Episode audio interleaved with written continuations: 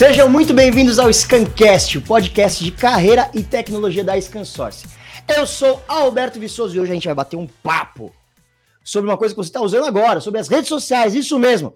Olha só, desde que as redes sociais surgiram, elas não pararam de atrair cada vez mais e mais adeptos. E a gente sabe que há quem ame e há quem odeie. Mas, independente disso, uma coisa é fato: o sucesso delas é inegável. Sabia que hoje existem mais de 50 redes sociais? Hum? Depois você conta aí quantas você usa. E com essas novas tecnologias e metaversos surgindo, então, você já pensou quantas novas vão surgir que a gente não consegue nem imaginar? Pois é, mas para que você não se preocupe com essas novidades, hoje a gente vai bater um papo, cara. Você vai entender tudo sobre o que está acontecendo. Uma coisa que é muito importante a gente comentar também é o seguinte, né? Se já é difícil para a gente, né, seres humanos de carne e osso, pessoas com CPF, utilizarmos as redes sociais, imagina para uma empresa, para um CNPJ. Parece que é um dos piores problemas que você pode ter na sua vida. Mas quem vai nos guiar por esse labirinto digital hoje é uma pesquisadora, consultora e professora na área de mídias sociais e relações públicas digitais. Atualmente, ela dá aulas na Casper Libero e na USP. Tem mestrado, doutorado e pós-doutorado em comunicação. Ela deve ser uma das pessoas mais inteligentes com que eu já tive o prazer de dividir o mesmo espaço. Seja muito bem-vinda, Carolina Terra. Obrigada, estou super feliz de estar aqui batendo esse papo e vamos lá, vamos embora. Legal. Você está achando pouco tudo isso que ela já fez? Olha só. Ela também já lançou quatro livros falando sobre como as empresas podem trabalhar nas redes sociais. Em 2011, pois é, em 2011, quando você ainda estava usando calculadora aqui na mão, mandava fax, ela já lançou mídias sociais. E agora, o que você precisa saber para implementar um projeto de mídias sociais? Em 2012, ela lançou o livro que hoje está na segunda edição, corrija-me se eu estiver errado, Blogs Corporativos. E os dois mais recentes agora. Um que foi lançado em 2021, chamado Marcas Influenciadoras Digitais, como transformar organizações em produtoras de conteúdos digitais. Isso é maravilhoso. E tem também o outro chamado Comunicação Organizacional, Práticas, Desafios e Perspectivas Digitais, que ela lança em coautoria com Bianca Dreyer e João Francisco Raposo. Falei certo? É isso aí. Ah, então tá. Gente, olha o que essa pessoa estudou na vida e tá aqui, vai entregar tudo de bandeja pra gente se você contratar ela como coach, contratar os livros, comprar os livros, entendeu? Nada de graça essa vida. Vamos falar de Scan Game? Ah, então fique esperto que o código do Scan Game, você não sabe o que é Scan Game? Vou te explicar. Scan Game é uma plataforma criada pelo Scan Source que você se diverte jogando e ainda aprende sobre tecnologia. Quer mais? Você ainda corre o risco de ganhar prêmios. Olha que coisa boa. Então, o código do Scan Game vai aparecer daqui a pouco no chat. É isso? Vai aparecer no chat ou na tela? O Fernando me deu um joia, significa que vai aparecer no chat. Muito bem, já falei demais, não aguento mais escutar minha voz. Carol, para a gente começar a falar, eu queria saber um pouco mais sobre você. De onde você saiu, como você chegou onde você está. Muito bom, Alberto. Eu tenho uma carreira que eu costumo dizer que é híbrida. Então é um pouco de academia, um pouco de mercado, né? E uhum. eu acho que essa composição é que me faz feliz. Então comecei trabalhando em empresas, né? Trabalhei na Fiat, trabalhei é, na Vivo, no Mercado Livre, fui diretora de agência, né, de, ligada à RP e à comunicação digital. Depois trabalhei na Garoto, trabalhei na Nestlé e hoje eu dou consultoria. Mas em paralelo a essa minha trajetória acadêmica, perdão, profissional, eu sempre tive minha trajetória acadêmica também, porque eu sempre gostei muito de estudar e eu achava que uma coisa complementava a outra. E aí fui, fiz especialização, fiz mestrado, fiz doutorado e recentemente concluí o pós-doc. Então vou, vou tentando equilibrar esses pratinhos aí, que né, legal. entre academia e mercado. A gente estava batendo um papo aqui antes de começar a, a, a filmar, e, e ela estava falando que ela começou a estudar sobre mídias sociais Isso. em 2007.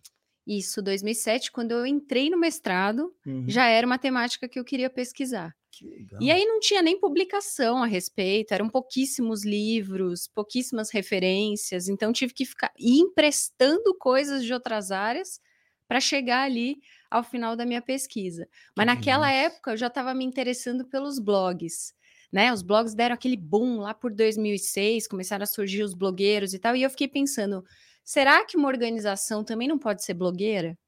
E aí, nessa época, eu trabalhava no Mercado Livre, fazia mestrado e eu criei o blog do presidente. Foi um sucesso Que na legal. época, né? Que é o, Stélio, que é o presidente até hoje, é o CEO lá do Mercado Livre. Ele tinha um blog para conversar com diversas audiências.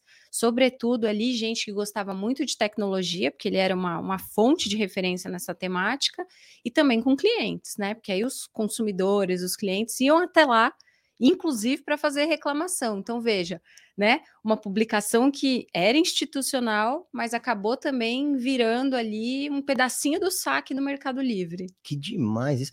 Se isso não é ser visionária, eu não sei o que é. Em 2007, gente, em 2007 tinha Orkut, tinha Orkut. Tinha Orkut, mas era, era Orkut, MySpace. A gente tinha os ICQ. messengers, lembra? É, É, que era exatamente. ICQ ainda, Era o né? ICQ. Era o ICQ que fazia barulhinho, tremia. Nossa, eu lembro, entreguei a idade. É, que demais isso. Facebook não existia.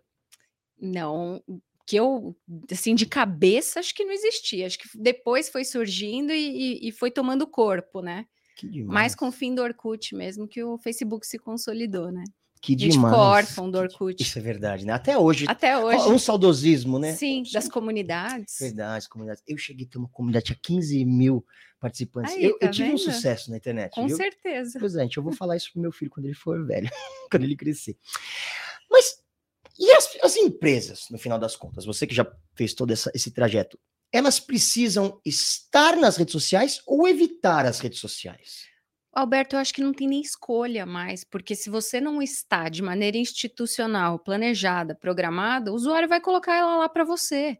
O usuário vai Hum. reclamar, o usuário vai, o usuário vai falar de você. E aí, como é que você vai lidar com isso? Se você tem uma voz ali para falar, para dialogar, para abrir canais, é diferente, né? Então, eu penso que não tem como evitar as redes sociais, mas é óbvio, óbvio, né, que a gente tem que fazer isso de forma planejada. Não dá para entrar e achar que só entrar e jogar qualquer coisa ali vai fazer efeito, porque não vai. tô, né? É, não vai, né? Não vai funcionar. Que demais. E, é- e é engraçado você, comen- você comentando agora, eu vou pensando, vou viajando aqui. Nessa época, né, 2007, 2008, 2009, até alguns anos depois, a gente ainda tinha a opção, ah, estou offline, estou online, né? A gente podia Exato. falar, não, eu estou offline, puxa, não vi porque eu estou offline. Isso não existe Não mais. né? existe. E outra, também não tem fronteira entre o que é público e o que é privado, né? Veja, assim, qualquer comentário que você faça na rede social pode respingar no teu trabalho, na marca a qual você representa. Né? Então, se você faz um comentário, por exemplo, preconceituoso, as pessoas vão cobrar a empresa sobre qual atitude ela vai tomar em relação ao teu comentário, percebe? Então Verdade. essas fronteiras estão absolutamente borradas. Não temos mais essa, esse livre arbítrio, né, de não estarmos em determinados ambientes. Uhum. Sobretudo se a gente pensar no mundo corporativo. As grandes organizações, as organizações de maneira geral, se elas quiserem dialogar com as suas audiências, elas precisam estar nos canais digitais. Como é que você vai dialogar com uma geração que é nativa digital? Não é pela televisão, Verdade. definitivamente não, né? É. É, eu- é engraçado, assim, curioso que eu dou aula para graduação, né? Então o povo tem entre, sei lá, 17, 21 anos, às vezes um pouquinho mais. E essa geração, por exemplo, não, não consome e-mail, né? Praticamente não usa e-mail. Essa geração, é, eles não assistem TV aberta. Então, tem determinadas referências que eles não têm nem condições de, de, de falar, né? A respeito, porque eles não consomem mais aquilo. E eles têm uma lógica que é a seguinte: se você não existe no Google ou se você não existe nas mídias sociais, você definitivamente é ninguém para eles. Você não existe. Você né? não existe, né? Você não, não tem essa, essa condição. Que doideira. E, e, aliás, se você existe até a segunda página do Google, né? Porque ninguém olha depois da segunda página do Google. Tem mais essa ainda, né? Você tem que ter estratégia ali de ranqueamento, de presença, enfim. Tem que pensar num trabalho enorme para Estruturado, com, com certeza. Com certeza. Que demais. E como que uma empresa pode, pode posicionar a marca dela na, na- nesse mundo de redes sociais? Acho que ela tem muito também que é, analisar qual que é a cultura dela, né? Quais, quais, são os atributos, quais são os valores, porque isso vai transbordar ali no digital. Então, se você se diz uma empresa super arrojada, super tecnológica, e na verdade você não é tudo isso, isso de alguma forma vai transparecer ali, porque o usuário vai te expor, às vezes um funcionário vai te expor, né? Por meio de comentários, por meio de resenhas, etc. e tal. Então é preciso que você tenha uma coerência entre discurso e prática, né? Para você ter uma, uma uma presença ali nesse ambiente digital, das mídias sociais, é, você tem que fazer um, planejamento, uma estruturação do que, que você quer ali, qual o teu objetivo, quem você quer atingir. Você tem que fazer isso de maneira deliberada, de maneira pensada, né? Senão você vai ter uma presença ali que não vai te trazer retorno nenhum. Quanta gente a gente ouve falando, puxa, mas eu tenho uma, uma fanpage e não tem engajamento. Não tem uhum. engajamento por quê? Às vezes o teu conteúdo é mal pensado, às vezes a tua estratégia, você não tem uma estratégia de mídia paga. Infelizmente, hoje o, o almoço não é grátis. Uhum. Você não consegue não ter uma estratégia de mídia paga agregada à tua estratégia de mídia própria, de mídia orgânica. Né? Então, tudo isso tem que ser estruturado. Infelizmente, é do pequeno ao gigante. Né? Não dá para esperar dá viralizar, esperar. né? Não, a não ser que você tenha, a não ser que você caia nas graças da Britney Spears, como foi o caso da confeitaria. Acho que se, né, quem está nos ouvindo deve ter acompanhado, porque uhum. foi um, um, caso bem é, emblemático. A Britney Spears publicou um Reels de uma, confe uma confeitaria de Porto Velho, em Rondônia, né? De um ovo de colher. Gente, a confeitaria tá rindo à toa, porque uma pessoa, uma super celebridade com uma audiência gigantesca né, falando a respeito daquele produto. Mas quantas vezes isso acontece? Raríssimas, né? Isso então, é assim, qualquer outra confeitaria, ela que lute, né, para poder aparecer, para poder engajar, para poder convencer, para persuadir e, obviamente, vender, né? Que legal. E eu acho interessantíssimo quando você fala isso, é, pensado para o mundo corporativo, que, cara, ou você monta uma estratégia, ou então você está competindo com o cara que está ligando a câmera dele do celular em casa. Exatamente, você está competindo com absolutamente todo mundo, uhum. né? Antes o que a gente tinha, por exemplo, com a mídia tradicional é que esses grandes grupos de comunicação, esses grandes conglomerados, eles eram é, unânimes, né? Sim. Todo mundo assistia aqueles, aquela meia dúzia de canais abertos e era isso, né? Os grandes jornais, as grandes revistas. Nós, nós estamos num cenário hoje que é completamente diferente. Você compete com o gatinho, com foto do bebê, você compete com o teu amigo que está fazendo stories, você compete com absolutamente tudo. Então, teu conteúdo corporativo, teu conteúdo de marca, ele tem que ser extremamente relevante, extremamente impactante. Do contrário, você entra num limbo ali que as pessoas só vão girando, né, rolando o dedo e, e você passa desapercebido. E, e muitas vezes eu já vi isso acontecer. Existem conteúdos bons mas que se perdem também aí, né? Se perdem. Porque não adianta só postar nisso. Não adianta. Não adianta você ter só um bom conteúdo, você precisa ter uma estratégia de divulgação, uma estratégia de relacionamento e, infelizmente, uma estratégia de mídia paga também. Tá vendo? Tá vendo? Ela tá explicando. Ah, desde 2007, ó. Você não tinha. 2007 não tinha smartphone. Tinha smartphone em 2007? Eu, eu, eu, tinha um tijolão em casa desse tamanho do meu pai, que ele andava na cintura, assim, era bonito naquela época na cintura. Nessa época ela já estava dando aula de mídias sociais. Então escuta o que essa mulher está falando, pelo amor de Deus. Isso vai fazer você ganhar tempo. E como que. Vamos lá, vou falar um pouquinho antes. Como que era. Eu, eu você é uma professora, mestrada, doutorada, pós-doutorada, cientista, acadêmica. Então eu queria que você trouxe, desse para a gente essa comparação. Como que era fazer um posicionamento de marca antes de existir a internet? Com hoje? O que, que mudou assim no, no, planeta Terra? Eu acho que mudou completamente, né? Diametralmente. Antes a gente pensava num posicionamento de marca a partir das mídias próprias. O que, que você tinha de mídia própria? Teu, a tua instalação, teu prédio, tua loja, tua papelaria, né, os teus materiais de ponto de venda, uniforme, etc e tal, e você pensava em ações de relacionamento. Então, você fazia coletiva de imprensa, você fazia lançamentos, é, eventos, etc e tal, e, e, com tudo isso você ia construindo sua marca. Hoje, além de todo esse arsenal, porque ele não deixou de existir, né, uhum. né, você adiciona toda uma presença no ambiente digital. E aí você vai ter que pensar, como é que vai ser teu site? Porque teu site também não pode ser uma coisa estática. Né? Ele tem que pensar na, nos diálogos possíveis de serem criados ali. Se você deixar o teu site estático, ninguém vai acessar aquilo, né? Então ele tem que ele tem que oferecer a informação que aquele consumidor, aquele cliente, aquele usuário quer né? E pode ver que um monte de site agora aposta numa estratégia de conteúdo. Você uhum. tem lá verdadeiras estratégias de tutoriais, de discussões daquele tema que envolvem o universo daquela organização, né? É, e, e pensar também em estratégias de mídia digital. Em que mídias sociais eu tenho que estar e por quê? Faz sentido eu estar no TikTok? Pô, faz sentido você estar no TikTok se a tua audiência está no TikTok, ou se você uhum. quer desenvolver uma audiência no TikTok, né? Faz sentido eu, eu, estar no LinkedIn? Faz sentido você estar no LinkedIn como company page, a partir ali daquela tua página de marca, você avisa teus funcionários tagueia os funcionários, os, o que o funcionário gerar de conteúdo se aproveita, se anuncia a vaga, você fala como é que é trabalhar dentro daquela empresa, enfim, isso sem falar, né, por exemplo, dos sites de reclamação, você vai ter que monitorar, você vai ter que responder tudo aquilo, aquilo está ajudando a formar a tua imagem, aquilo está ajudando a formar a tua reputação. Uhum. Então, se você é uma das marcas mais reclamadas no Reclame Aqui, vai à luta, luta para aquilo, né, se modificar, olha dentro da empresa, o que está errado, né? O que está pecando ali para as pessoas reclamarem tanto? Porque tudo isso está construindo o imaginário das pessoas em relação à tua marca, aos teus produtos e aos teus serviços. E eu ainda adiciono mais. Hoje, a gente tem um exército de gente produzindo conteúdo. Só que esse exército de gente produzindo conteúdo, às vezes, também é funcionário de empresa. Então, o, o que o presidente está produzindo de conteúdo nas mídias sociais conta, o que o funcionário está falando a respeito conta. Tanto que há empresas hoje que estão desenvolvendo programas de influenciadores digitais internamente, capacitando pessoas para serem representantes da marca.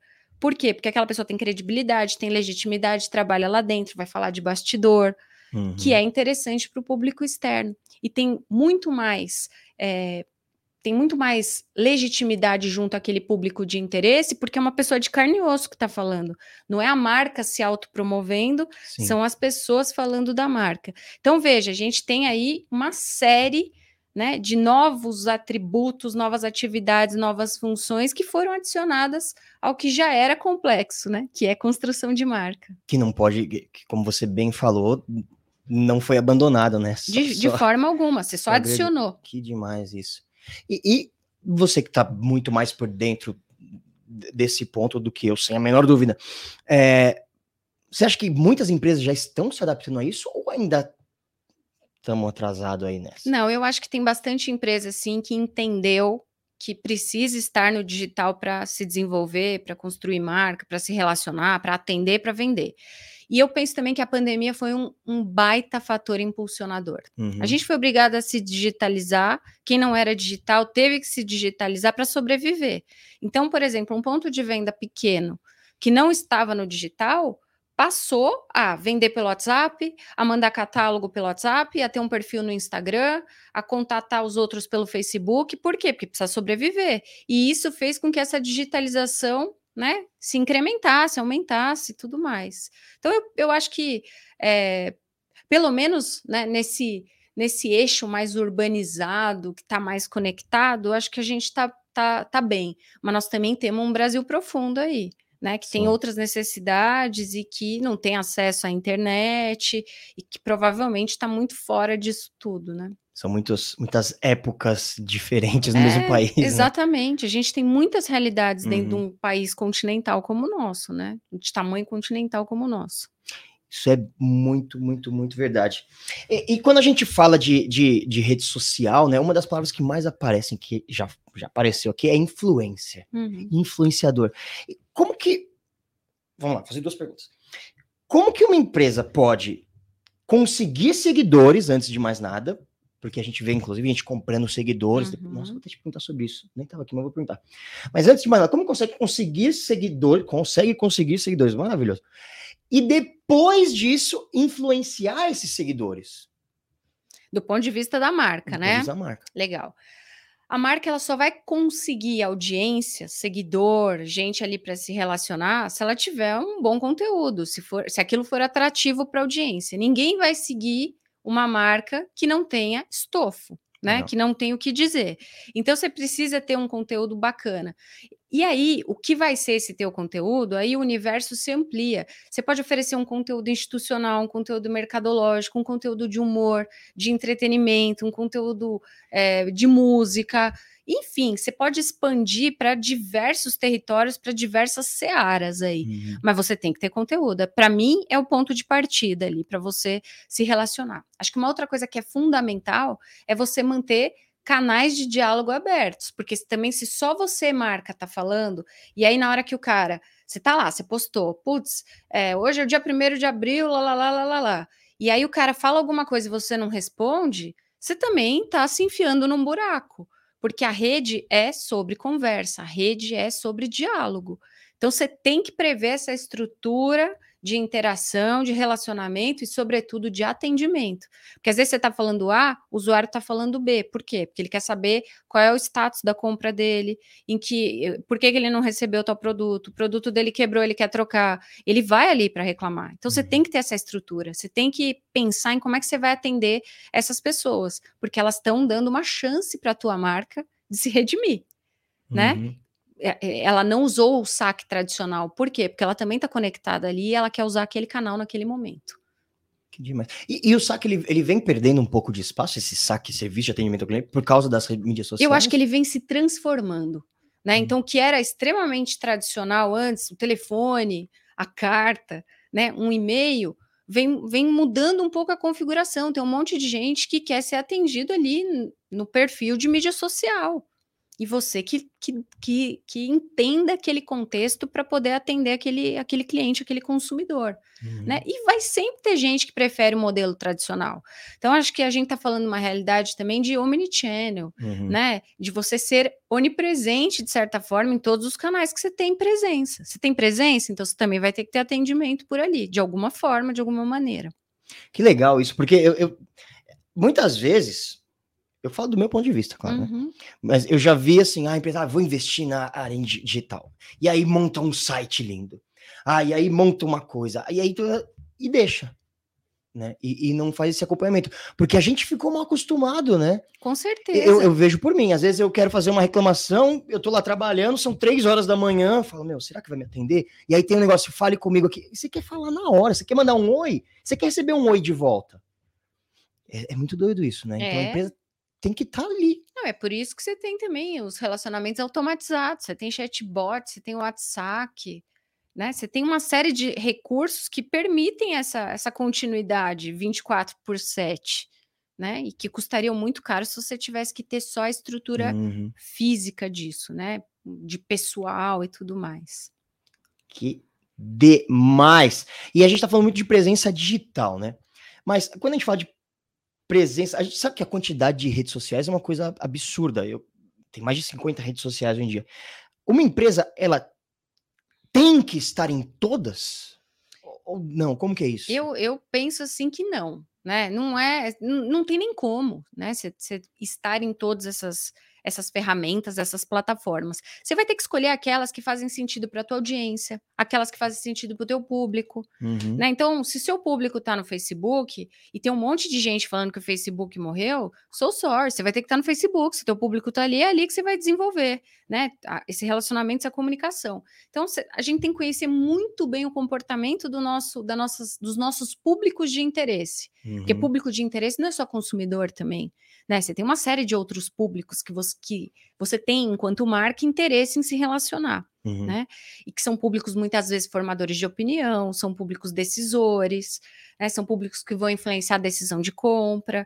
Então você tem que entender onde é que eles estão, por quais meios eles querem se relacionar com você, de que forma, por quais formatos. Porque tem uhum. isso também, né? Às vezes você está oferecendo um formato de conteúdo na tua rede social que não está atendendo a necessidade daquele daquela pessoa que está do outro lado, né? Então a gente é, é, é, um trabalho complexo, é um trabalho é, extremamente dinâmico e volátil, porque o que funcionava há um mês atrás já não funciona hoje. E você tem que fazer esse, esse acompanhamento constante. Você tem que estar tá sempre entendendo o que está rolando, qual é a trend do momento, qual é o, o conteúdo, o tipo de conteúdo que aquele usuário quer receber para você prover para ele é, é, é, esse, essa prestação de serviço. uhum. né? Acho que a organização ela tem que se colocar nesse papel de fonte de referência, de prestadora de serviço, né? De, de um, de um agente que aquele usuário confie. E para isso que ele vai querer se relacionar. Do contrário, você vai se relacionar com uma marca para quê? Você já faz um monte de outras coisas com a tua rede de, de contatos, de amigos, de familiares. É verdade. É verdade. E, e, e, as empresas, elas. A gente fala muito LinkedIn, LinkedIn, né? Quando a gente fala de rede social de empresa, é a primeira que vem na nossa cabeça. O LinkedIn, ele também tem que ser. Você, você bem comentou que se é uma coisa estática, a pessoa não volta. O LinkedIn, ele tem que ser trabalhado também? Eu acredito que sim. acredito que sim. Do ponto de vista da marca, você tem. O que, que você quer ali no LinkedIn? Você quer se mostrar como uma marca empregadora bacana? Você quer mostrar que o, aquilo que você faz tem qualidade? Né? Então, assim, você tem, os, você tem objetivos diferentes, talvez de captação de talentos ali, mas você também tem objetivos de construção de imagem de reputação. Então, você tem que ter um conteúdo específico para cada plataforma. E aí a gente não precisa nem falar só do LinkedIn. Hum. Você tem que ter conteúdos específicos para cada tipo de plataforma. Se você está no, no Twitter, no LinkedIn, no Instagram, no TikTok, no Facebook, são estratégias diferentes uhum. para cada uma dessas plataformas.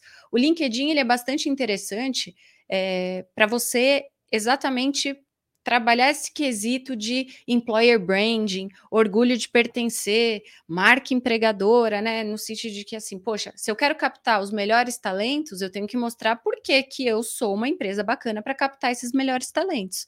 E tudo isso também é uma estratégia de conteúdo, é uhum. é uma estratégia de relacionamento. Você quer ver uma coisa? Você vai lá, se aplica uma vaga do LinkedIn. Acho que todo mundo já fez isso. É, todo mundo que está no LinkedIn já, já, já viu isso acontecer. Uhum. E aí a empresa não te dá nenhum retorno daquela aplicação que você fez, daquela, daquela vontade que você tinha de trabalhar aí, ali. Sim. Né? O mínimo que a empresa tem que fazer é publicar um post falando assim, gente, a vaga foi preenchida, olha, muito obrigada, né, pelo teu contato, pelo pô, você tem que cultivar esse relacionamento também, né? E a, a, a sensação que as pessoas ficam é de que de abandono, de né? abandono, exatamente. Que, que interessante. E, então, quando a gente fala também assim em pensar em estratégia para cada rede social, não é aquele negócio, ah, vou produzir um conteúdo e replicar em todas as redes. Infelizmente não, né? Hum. Ele, isso vai requerer que você dê ângulos diferentes, formatos diferentes para redes sociais diferentes, né? Olha, só você fazer uma simples transposição. Se você grava um vídeo bacaninho, engraçadinho, de dancinha, se você grava para o TikTok, e você coloca no Instagram, o formato já não é o mesmo, já parece cortado. Uhum. A gente vê isso o tempo todo e vice-versa, né? Então percebe que a gente tem que fazer alinhamentos ali, né? O timing do TikTok é diferente do timing do, do Facebook, que é diferente do timing do Twitter, e tudo isso tem que ser levado em consideração. Então, o mundo ideal é que a gente consiga trabalhar. Você pode até trabalhar o mesmo conteúdo, mas com ângulos diferentes, com abordagens diferentes, com formatos diferentes. E aí eu tô falando do quê? De estrutura, né? De uhum. grana também. Você tem que ter budget para isso, isso uhum. lógico. Né? Senão você não tem condições de, de diversificar dessa forma. E, e, é legal porque isso toma cada vez mais importância, né? É um investimento de fato. É um investimento. E, e, acho que é muito louco deve ser muito difícil na cabeça do empresário que já trabalha há anos, que fala: não, quando eu tenho uma crise, eu sei onde eu tenho que investir na minha empresa. E como mudar para ele entender que não, é aqui que você tem que colocar o dinheiro, né? E, e, e porque é onde vai vir o retorno, né? E, e a gente. A única forma de medir os resultados na internet é através de curtida, de like? Mas, não, jamais, né? Hum. Não, não é só isso a, as, as métricas que a gente chama de métricas de vaidade, né? Hum. São likes, comentários, elas funcionam ali para você ter ideia do volume, né? Do alcance que você está tendo, mas não necessariamente se aquilo converteu em vendas, se aquilo uhum. converteu no preenchimento de um formulário, se aquilo converteu num evento que você vai fazer e a pessoa tem que ir. Né? Então, tem muitas outras métricas e indicadores que vão aferir se, se o teu conteúdo, se o teu se a tua estratégia está funcionando. Às vezes, aquele post ele não tem é, curtidas, não tem então engajamento, mas ele tem, sei lá, 500 mil visualizações. Uhum. Percebe? Então, assim, a gente também tem que ter clareza de qual é o nosso objetivo com aquele conteúdo. Uhum. E, e quem só fica preocupado com métrica de vaidade não entendeu ainda o jogo né? Porque esse é, você pode ter, sei lá, 2 milhões de curtidas. Dessas 2 milhões de curtidas, quantas pessoas efetivamente foram até o e-commerce e compraram? Uhum. Sabe? Então, acho que a gente também tem, vai amadurecendo isso. No início, né? Lá no início das redes sociais, essa era a grande métrica, volume. Então, quanto mais seguidores você tivesse, quanto mais curtidas você tivesse, mais visibilidade né, você tinha e aquilo enchia os olhos dos, dos gestores. Eu lembro que uma das marcas que eu trabalhei, é, a gente tinha um volume imenso de seguidores na, na página do Facebook, e a gente era a primeira marca em, em questão de número de seguidores. Mas daqueles milhões de seguidores, quantos efetivamente compravam? Uhum. Quantos efetivamente tinham uma boa vontade em relação à marca? Que outras páginas eles curtiam? Eles também curtiam minha concorrência? Sabe, dá para a gente fazer inúmeros estudos, inúmeras análises a partir disso. O que a gente não pode é ficar cego só numa, na métrica de vaidade, no, na volumetria. Puxa, porque a, ainda hoje, né, as empresas vão nessa aí. Falar, ah, eu vou pôr dinheiro, mas também vou ter um milhão de curtidas. Pois é. Ter um milhão de visualizações. E aí tem gente que compra, inclusive, seguidores. Então. Pois é, mas isso é vazio, né? Por que, que é vazio? Você vai lá, compra seguidor. Aquele seguidor não necessariamente é teu público-alvo, aquele seguidor não necessariamente tem interesse naquele, no restante do teu conteúdo. Aquele seguidor pode não perdurar ali. Então você gastou dinheiro para comprar uma base que você não sabe se vai dar certo, você não sabe se vai converter em alguma coisa. Na minha opinião, é, é, um, é uma, uma grana que não, não vale a pena, sabe? É um crime que que não vale a pena ser cometido ali. Quem faz muito isso, ou fazia muito isso, eram os influenciadores no início, né? Os influenciadores digitais, porque eles tinham uma necessidade de apresentar para as marcas bases volumosas de seguidores. Então, né, eles inflavam essa base. Só que aí, se você for um pouquinho mais esperto, você faz a correlação. Dessa base de seguidores, quantos engajam?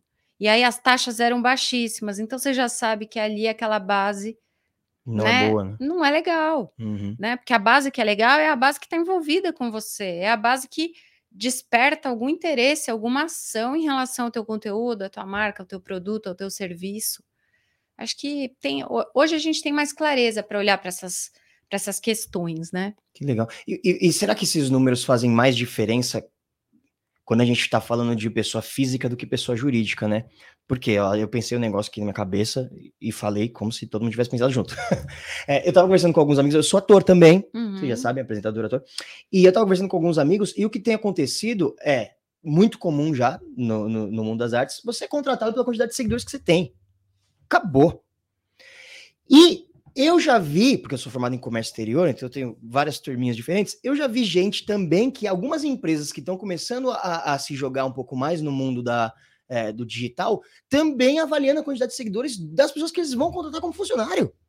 E por quê? Porque você tem um potencial de ser um funcionário influenciador.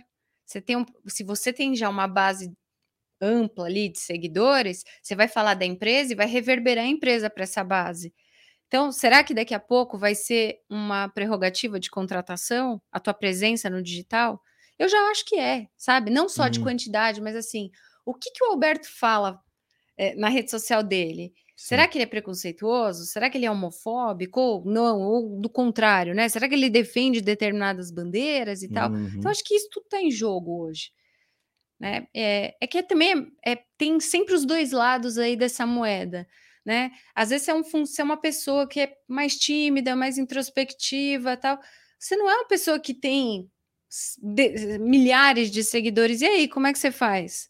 É, né? é complicado, mas acho que se você faz uma gestão legal do teu perfil, no sentido de cuidar aquilo que você vai postar, cuidar aquilo que você comenta, independente da quantidade de seguidores, isso já é um ponto positivo. Uhum. Né? Porque a gente falou isso no começo, as fronteiras entre o público e o privado estão absolutamente borradas. Não importa que você está fora do horário de trabalho, não importa que você está fora da empresa, que você já parou de trabalhar. Quem está de fora olhando teu conteúdo não está enxergando isso e vai te questionar e vai questionar a empresa a respeito daquilo que você está postando. Que legal. E aí, essa é até é uma pergunta que eu tinha colocado aqui já, a gente já falou um pouco sobre isso, mas eu quero que a gente aprofunde um pouco mais. Sobre qual a importância dos funcionários da empresa para esse sucesso online da, da, empresa. Qual que é a importância de, desse público? É... Exemplo, a empresa ela, ela pode, sei lá, é ético ela pedir a participação das pessoas, exigir, né, chegar aqui para os funcionários e falar, ó, oh, vocês têm que curtir lá, vocês têm que compartilhar. Como é que como é que faz? Como é que funciona? Esse também é um terreno movediço, né? Que uhum. é difícil da gente a gente explicar, da gente analisar, mas vamos lá. O funcionário como produtor de conteúdo, putz, é super bacana. Você tem dois caminhos. Você tem o caminho de deixar isso acontecer espontaneamente, e você tem o caminho de deixar isso acontecer de maneira estruturada, sistematizada, né? Uhum. Com programas de embaixadores internos, etc. e tal. Essa é uma tendência dos últimos anos. A gente vem assistindo nos últimos anos as empresas fomentando para que as pessoas escrevam a respeito da, da, da empresa na, nas mídias sociais. Às vezes do dia a dia de trabalho, às vezes da tua especialidade, né, daquilo que você domina e tudo mais. É, então, tem empresas aí que estão nadando de braçada, criando programas de influenciadores internos. Agora, a empresa exigir, jamais. Né? Isso não está não, não tá no teu contrato de trabalho. Uhum. É, a empresa é, te obrigar a, a, curtir um conteúdo, te obrigar a, a produzir um, um, um conteúdo para ela, a não ser que isso faça parte do teu job description. Do contrário, não, não existe essa, essa relação compulsória, uhum. né?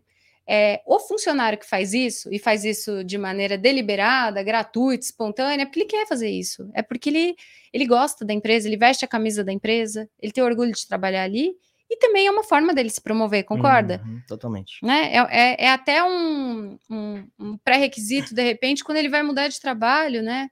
E aí a outra empresa olha e fala: Ó, oh, que legal, ele é super ativo aí na, nas redes, falava a respeito da empresa. A gente está vendo um movimento muito interessante do C-level, né, da alta gestão, indo para as redes sociais. Então, se olhar, por exemplo, o presidente do Conselho de Administração de Magazine Luiza, que é a Luiza Trajano, ela é super ativa nas redes sociais. Verdade. Ela tem canal no YouTube, ela é top voice do LinkedIn, ela posta no, no, no Instagram, de tudo, dos projetos que ela está envolvida, das bandeiras que a empresa levanta, das questões políticas. Uhum. Então, é, é, é, muito interessante. João Branco do McDonald's, que é o CMO do McDonald's. Meu, o cara está lançando um livro agora a respeito né, de, de, tudo que ele faz, assim, mas ele é muito apaixonado pela empresa. Ele fala a respeito da empresa, ele dá spoiler de campanha, ele divulga a vaga, ele, você percebe que ele ama trabalhar ali, ou pelo menos ele transparece que ama trabalhar ali né? E ele gera conteúdo para a empresa. E nesse sentido, a gente vê diversos aí profissionais nessa linha, sabe? Uhum. Então, vamos supor, você produz um monte de conteúdo aqui para a empresa. Você vai na tua rede social divulgar esse conteúdo que você está produzindo. Né? Os produtos, os produtos digitais, os infoprodutos que você é responsável, você acaba divulgando aquilo na tua rede. E isso ajuda tanto a empresa quanto a você. Sim. Então é um caminho legal.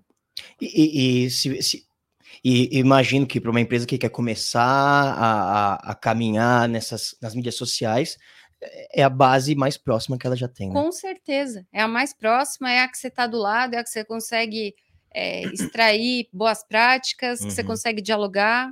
Fala, me ajuda aí, dá uma curtida aí. Exato. Pessoal, curte, compartilha. Isso é, é engraçado, né? Parece o final de um vídeo. É, do... de influenciador. de influenciador. Todas as reuniões agora nas empresas tem que terminar. Bom, e, e agora vocês curtam, compartilhem. Ou não, né? Ou isso é extremamente confidencial. Por favor, gente, não joga na rede. Por favor. É, porque a gente já viu também, eu já vi, e, e acaba virando meme, e a gente adora ver meme na internet. Mas tem muitas empresas que fazem campanhas dos funcionários cantando, fazendo dancinhas, porque quer bombar no TikTok. Sim. E você vê a pessoa com aquela cara de dó, sem graça, que não queria estar ali. A empresa pode tomar até um processo, não pode? Depende, né? Se aquela pessoa fez aquilo de maneira, sei lá, obrigada, se ela não concordou, se ela não cedeu aquilo, sim, você pode tomar um processo. Mas olha que legal, enquanto você ia falando, eu lembrei de casos de empresas varejistas, das grandes varejistas, que eles usam exatamente os funcionários de loja, porque os funcionários de loja fazem dancinhas, fazem uhum. promoções, uhum. fazem campanhas daquela loja específica e jogam no TikTok deles. Se a marca for esperta, ela vai lá e ela replica aquilo e ela fomenta aquilo. Né? Tem marca, por exemplo, como a Dunkin' Donuts nos Estados Unidos, que remunera funcionário para produzir no, no, TikTok. Que legal. Então, é uma fonte adicional de renda para o funcionário, que é produtor de conteúdo, e que está lá fazendo uma bebida diferente, que está criando uma receita diferente. Então, para eles é super legal, para a marca e para o próprio funcionário. E é genial, porque já está ali, né? Já está ali. Você já tem tudo. Você já está fazendo aquilo. E o funcionário ia fazer de qualquer jeito, entende? Uhum. Porque ele gosta, porque ele curte, porque ele tem essa pegada. Então, acho que o grande lance aí, a grande receita de sucesso é você conseguir identificar quem são esses funcionários que têm essa aptidão, uhum. que têm essa capacidade de diálogo, de comunicação, já nas redes e que pode servir para você também, você marca como um, é, como um embaixador, né? Como um influenciador. Que legal, mas eu ouso dizer que eu vejo muito mais assim no, no mercado de trabalho, as pessoas com, com a cabeça voltada mais para as mídias sociais. Você tem muito estagiário, você tem muito jovem, o pessoal que está nos cargos, vamos colocar assim, os cargos mais baixos da empresa, né? Porque são os mais jovens.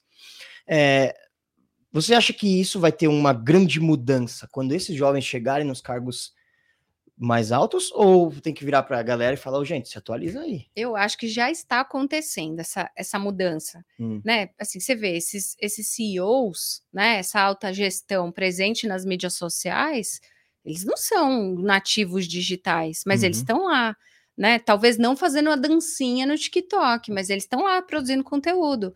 Esses dias eu vi o presidente da Coca-Cola entrando ali no LinkedIn falando, gente, agora vou começar a produzir conteúdo para contar para vocês os bastidores da, da, da marca Coca-Cola Andina aqui no Brasil, que é uma, uma das engarrafadoras ou distribuidoras. Então, é, não acho que isso seja restrito do público jovem, uhum. do, do... É claro que o público mais jovem tem uma facilidade de produção, de edição desse conteúdo e de distribuição desse conteúdo mas não é exclusivo deles, não. Eu acho que essa, é, esse shift já está acontecendo. Ah, que legal. É bom saber, né?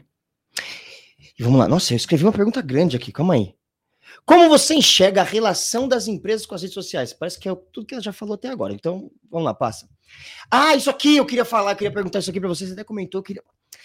Porque assim, existem empresas que são mais antiquadas, que estão tentando se adaptar aos novos tempos, né? E, e, e muitas vezes a gente vê empresas que são assim antiquadas no, no dia a dia sendo descoladas na internet.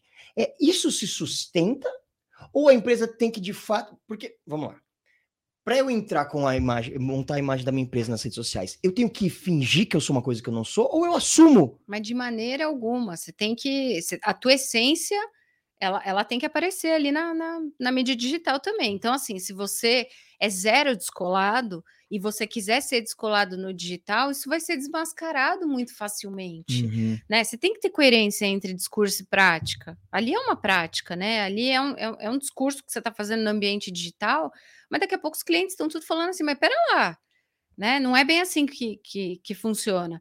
É engraçado que essa imagem era a que os bancos tradicionais tinham no começo, quando eles entraram nas redes sociais né? Pra você entrar num banco, você tira a roupa inteira, tira tudo que você é. tem, relógio, chave, celular, etc e tal. E no digital eles eram todos engraçadinhos, faziam rimas, etc e tal. As pessoas questionavam muito isso. É óbvio que esse setor ele foi também se modificando, se modernizando, né? E, e, e tem gente que prefere ser atendido, por exemplo, pelo seu banco integralmente pela rede social, né? uhum. né? É, mas não dá, não dá para você não não ser efetivamente o que você é né? Diferente daquilo que você é ali no, no, no ambiente digital. Não vai se sustentar. Não é um trabalho que dá para você ter duas cabeças, uhum. né? Você tem, você tem que ter uma, uma uniformidade ali. E tem mais uma coisa. Hoje, o que acontece dentro da empresa transborda para fora. Né? A gente fala que é um transbordamento da cultura interna da empresa. Então, se a tua empresa é zero descolada, zero modernete, etc e tal, não tem como você ser modernete descolado no, no ambiente das mídias digitais, né? até a forma como o funcionário vai se expressar vai falar assim, gente, pelo amor de Deus, né? É, tá, tá todo mundo vendo aí que não, não cola. Isso é maravilhoso, né? É, mas, mas muitas vezes a gente vê que, que, começa pelo discurso a mudança, né? Também, né? Também. Porque ainda mais hoje em dia, né? Com rede social, não, você tem que ter um discurso alinhado, falando posicionamentos, né, opiniões, existe uma pressão por opinião também, né? Uhum. né? Mas isso que você falou faz muito sentido.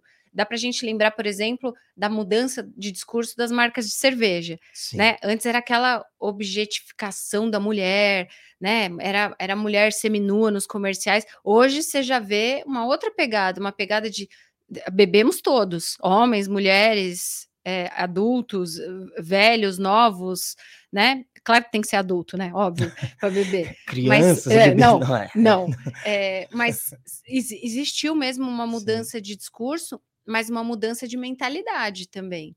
Né? Se você não muda essa mentalidade, continua reproduzindo aquilo que você está tentando modificar, aquilo também vem à tona. Então você precisa ter um, um banho né, de, de, de, mudança ali que, que te ajude a promover essa, essa transformação. E engraçado que essas mudanças muitas vezes elas só vêm quando dói no bolso. Né? É, também, né? Quando vira crise. Quando vira crise. Isso, e, e aí, crise é uma coisa legal também. Eu queria saber como que uma empresa pode lidar com as crises online e os cancelamentos, nessas né, armadilhas das redes sociais, porque você digitou uma vírgula errado, você foi cancelado eu falei vírgula, vírgula, né? Às vezes, você vê, eu tô conversando com a pós-doutorada aqui e eu não sei falar as palavras. Você digitou uma vírgula errada, você foi cancelado, uhum. né? Como que uma rede social lida com isso? Olha, você tem que ter planejamento prévio para gestão de crise, porque o simples fato de você estar presente no ambiente digital já é passível de geração de crise. Uhum. Né? Então, por exemplo, você postou uma coisa super legal, a pessoa que está insatisfeita com você vai lá e vai fazer uma pichação online na tua, na tua rede social. Isso já, já pode se desdobrar numa crise. Né? Então, assim, a partir do momento que você está lá, você vai ter que lidar com os teus telhados de vidro, você vai ter que lidar com as tuas os teus assuntos delicados, polêmicos, né? E a gente tem que ter uma atenção muito grande também, sobretudo é, pensar em campanhas, em ativações que não vão ferir né, é, é, assuntos latentes, que, que você consiga se posicionar de maneira a não ofender ninguém, de maneira a não criar um problema para você. Então, isso tem que ser muito bem pensado. Você só consegue isso quando você tem equipes diversas, equipes plurais, né? Quando você está atento ao que está acontecendo. Né? Tem certas coisas que não fazem mais sentido hoje, né? uhum. né? Certas piadas, certos conteúdos hoje não tem mais lugar. Então, você vai fazer ali no ambiente digital e gerar uma crise, né? É, mas uma coisa também que também uma coisa também que fica muito evidente é a questão de você ser transparente e usar a comunicação como um instrumento de transparência.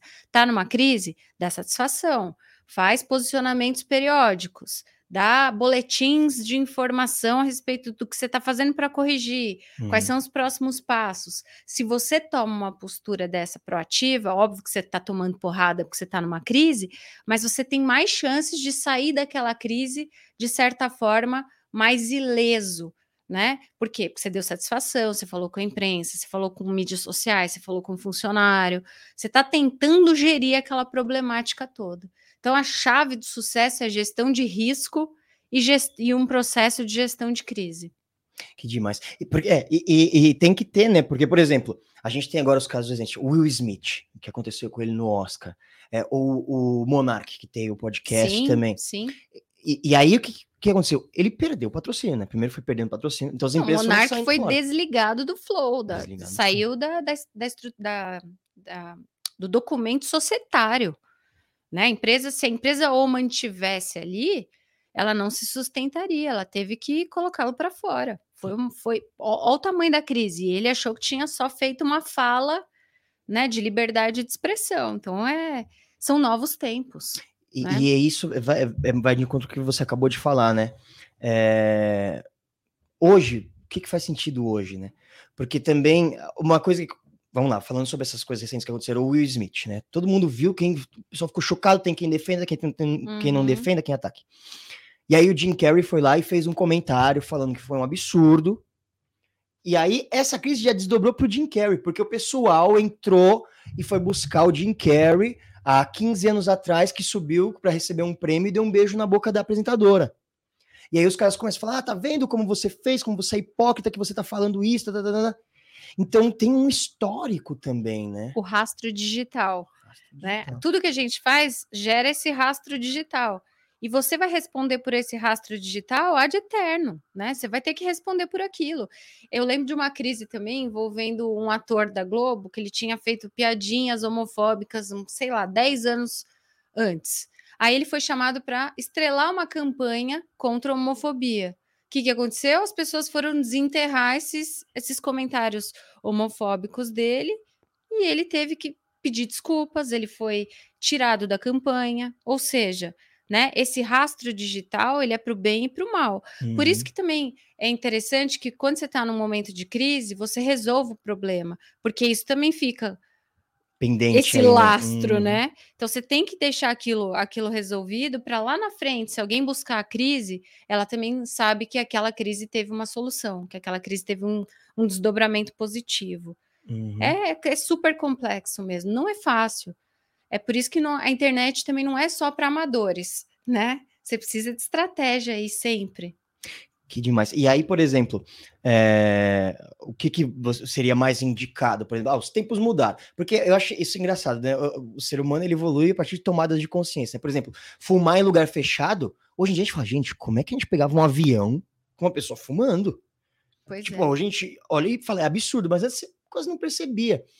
E é engraçado que eu, eu tô com meu filho tem dois anos e meio. E aí a criança ela tem essas tomadas de consciência todos os dias, né? Eu lembro do dia que ele, ele encontrou a mão dele.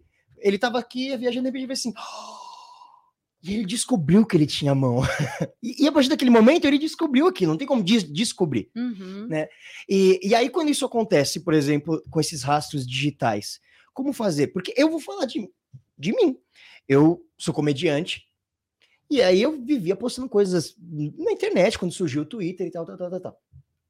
Passaram-se os anos e anos e anos. Aí eu, deve ter, sei lá, já deve ter alguns anos também. Eu falei, deixa eu entrar para ver o que eu escrevia.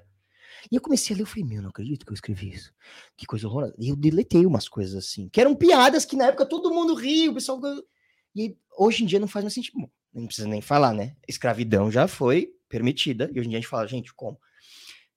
Dei uma volta do tamanho do planeta Terra para te perguntar o que, que as empresas têm que fazer com esse rastro? Elas têm que ir lá e deletar ou faz um pronunciamento, deixa aparecer e fala realmente nessa época podia, hoje em dia errava. Como, como, como lidar com isso? No, infelizmente não tem receita de bolo também, né? Tem uhum. gente que opta pela, pela, por, pela exclusão, por ocultar certas coisas, e tem gente que opta por essa estratégia de gente, ó. É, a gente acompanha a evolução e o espírito do tempo. Então, hoje, o, o que a gente pensa a respeito é isso. Uhum. Se a gente pensar nas marcas de cerveja, quando elas foram dar essa transformação, a, a, o discurso delas foi exatamente esse. Gente, não faz mais sentido a gente é, promover um produto é, expondo apenas as mulheres. Uhum. Né? Então, hoje faz sentido a gente falar de, da cerveja como, sei lá, como um produto de agregação social, de, de lazer, etc.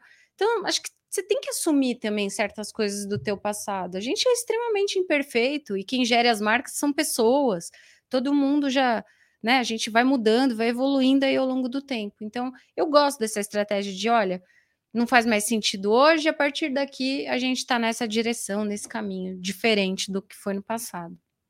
Que demais. E, e, as empresas, elas precisam se posicionar sobre assuntos polêmicos ou ficar em cima do muro é uma opção que aparentemente é, é mais segura, mais segura, mas, né? É... Mas que ultimamente a galera dá uma cobrada também. Né? Você sabe que tem algumas pesquisas que apontam que as empresas que não se posicionarem vão morrer. Né, que as empresas que não admitirem certas, certos direcionamentos, encaminhamentos vão morrer. Eu, eu acho até certo ponto isso extremamente radical também, né? Não é, eu, eu, eu acho que não é tudo que a empresa ela tem que se, se posicionar. Eu acho que tem certas questões que são questões comuns e que eu acho que a, a, empresa é obrigada a se posicionar. Então, ela é obrigada a falar, a falar e a praticar diversidade, inclusão, equidade. São questões que se liga, o mundo mudou e você tem que incorporar isso na tua, na tua mudança. Certas coisas também não têm que ser toleradas. Então, você tem um funcionário, excelente funcionário, mas que é extremamente assediador, que é extremamente preconceituoso, não faz sentido é, você mantê-lo ali porque ele vai te causar problemas. Né? Porque ele já é um problema para ele mesmo, então ele vai causar problemas para a marca, aquilo acaba acarretando em, em crise para a marca, etc. e tal. Então, eu, eu, eu acho que a, a, o mundo ele mudou a ponto de certos posicionamentos terem que ser incorporados às organizações. Uhum. Agora, em quem o, o CEO vai votar, em quem o diretor X vai votar, aí eu já acho, eu já acho questionável, sabe, essa vontade de, de, de expor. Acho que se a empresa tem um posicionamento político partidário claro, ok. E tem empresa que tem posicionamento político partidário mesmo, é a favor uhum. ou contra determinados, determinada situação. Agora, se a empresa não, não tem um posicionamento político partidário, eu acho que ela tem que orientar que, se as pessoas forem se expressar politicamente, que elas digam que aquilo faz parte de uma opinião pessoal e que não reflete a opinião da empresa. Sobretudo se você é uma pessoa de alta visibilidade, se você é uma figura pública né? Uhum. Agora, se a gente olhar para celebridades como marcas, porque elas também são marcas, elas são extremamente cobradas por esse posicionamento político, partidário, inclusive. Verdade. Eu me lembro do caso da Anitta, que enquanto ela não revelou de que lado ela estava, a comunidade LGBTQIA estava pressionando muito, falando assim: olha, não é coerente é, a gente consumir a, a, sua música se você tiver de, de um lado que a gente acha que você não tem que estar. Tá. E ela assumiu naquele momento o posicionamento político partidário dela, tanto que ela faz isso até hoje, Sim. né? E, e, e, faz isso de uma maneira extremamente tranquila e, e, deliberada, inclusive de já ter batido boca com, com políticos e tudo mais. Uhum. Então, acho que é uma situação muito complexa também, muito delicada, mas a empresa ela vai ter que decidir para que caminho que ela vai. Quais são as temáticas que ela vai se posicionar? Quais são as temáticas que ela não vai se posicionar? E se ela for se posicionar como? Você tem que orientar teu público interno, percebe? Porque se uhum. teu público interno fala alguma coisa diferente daquilo que é a tua, a tua prática maior, poxa, aquilo também cai por terra. Né? Então você tem, você tem toda uma estrutura, um trajeto de comunicação que tem que ser feito. E em questões que você não quer se posicionar, você também tem que ser muito claro, muito claro eu, eu te ouço, eu acho que é maravilhoso tudo isso que você está falando, mas é realmente complexo. Muito né? difícil. Porque eu começo a pensar o seguinte: é, a gente, hoje em dia, né, a história mostra que uh, a Volkswagen, na época da Segunda Guerra Mundial, fazia tanques para os Estados Unidos, né? Posso estar errando agora as marcas, tá, gente? Me perdoem. Mas eh, esse tipo de coisa acontece, né? Ou então tem marca que, ah, não, eu tô fazendo esse discurso aqui, que é lindo, mas eu tô ganhando dinheiro justamente. E aí a gente vai pro Pink Money, uhum. Black Money, que a galera começa Sim. a falar, ah, eu vou usar isso aqui só porque vai me ajudar a vender. Mas se você for, né, se você começar a, a raspar a ali, a investigar, você vê que é justamente o contrário que acontece. Porque no final das contas, a gente está no mundo capitalista. E, e, e, as empresas existem pelo dinheiro. Sim, mas não tem problema nenhum você visar o lucro. Toda empresa é, é, com fins lucrativos visa exatamente isso. Uhum. Acho que uhum. não, não é aí que mora o problema. O problema é quando você está querendo se associar a uma causa que você não tem como comprovar, que você não tem como sustentar. Então, o uhum. que, que adianta você fazer o post de Black Lives Matter se dentro da tua empresa também não tem um único negro? Uhum. Então, quanto que essas vidas negras importam para tua empresa se você não tem um, um funcionário negro? Uhum. Entende? Aí você é extremamente incoerente. Tá, olha, a gente vai apoiar a causa, a gente ainda não tem, mas a gente está trabalhando para ter. E está trabalhando como? Putz, contratamos uma pessoa específica para fazer processo seletivo é, às cegas, ou fazer processo seletivo assim, assim, assado, de forma a, a pluralizar mais a empresa, etc. Então, se você ainda não tem, se você quer apoiar, que você justifique por que, que você está fazendo isso. Agora, o que, que vem à tona? O que, que gera escândalo? É pink washing, é cozy washing, né? É uhum. É greenwashing. Você está defendendo que você é uma empresa ambientalmente responsável quando você está comprando de fornecedor que desmata a Amazônia. Não tem coerência, Sim. sabe? Então, essa coerência hoje, essa incoerência, perdão, ela, ela não é admitida. Muito, muito, muito legal. E, e você pode falar para a gente, por favor, eu quero saber dos seus livros todos. E você tem um método, né? Método reativa, que você fala no seu último livro, Marcas Influenciadoras Digitais, que está aqui, inclusive. Deixa eu. Posso... Vai, por favor. Em qual que vai fechar? Fecha aqui. Olha que coisa maravilhosa. Está disponível em todas as melhores livrarias do mundo. Se você for numa livraria que não tem, essa livraria não presta. Esse aqui é um livro Marcas Influenciadoras Digitais. Carolina Frazon Terra. Esse você lançou em 2021. Isso, isso eu tá lancei no começo gente. de 2021, isso aí. Esse aqui. E temos aqui, que eu já isso. peguei dela, exatamente de falar. Comunicação organi organizacional, práticas, desafios e perspectivas digitais, que ela fez como co-editora, co-autora. Co-autora, isso. Co-autora, co-editora, não dá a ver. Co-autora com Bianca Marder Dreyer e João Francisco Raposo que você também pode encontrar. Onde que a gente consegue comprar seus livros? Todos estão disponíveis nas livrarias virtuais, tem as livrarias físicas também que vendem. Acho que o mais fácil é, é, o comércio eletrônico, comércio. né? As, os marketplaces, falando disso, né, exato, gente? mais vida. fácil. Me ajuda aí. Se você quiser também pode mandar uma mensagem para caixa postal. Brincadeira. Mas só dos seus livros, tá dos bom. seus quatro livros. Isso. Como que foi esse processo do primeiro até esse agora? O que mudou da sua cabeça? Ah, eu, eu amo escrever, né? Uma, um, assim, uma coisa que eu gosto muito, que me dá muito prazer. Então, eu fui transformando todos os meus resultados de pesquisa em livro. Então, o primeiro livro foi o Blogs Corporativos, foi resultado de um pedaço do meu mestrado. O segundo foi Mídias Sociais e Agora foi um pedaço do meu doutorado. O Marcas Influenciadoras Digitais, um pedaço do meu pós-doc. E o comunicação organizacional é resultado do meu trabalho junto com esses três, com esses dois autores que são meus amigos, no grupo de pesquisa que a gente participa na USP, que, é o Com Mais. Então, são coisas que vão inquietando a gente, e aí a gente vai pesquisando, vai transformando aquilo em, em publicação. Né? Eu gosto muito disso, de, de fazer esse caminho, esse trajeto. E falando especificamente da minha metodologia, do Reativa, né, que é do Marcas Influenciadoras Digitais, eu fui analisando as marcas, as, as marcas que mais se destacavam no ambiente digital, principalmente nas mídias sociais. E aí eu fui analisando o que, que elas fazem para se destacar. E aí eu cheguei a uma sigla, que é exatamente reativa. E aí eu vou falar de cabeça o que, que significa reativa? R é relacionamento e reconhecimento. E, entretenimento e engajamento.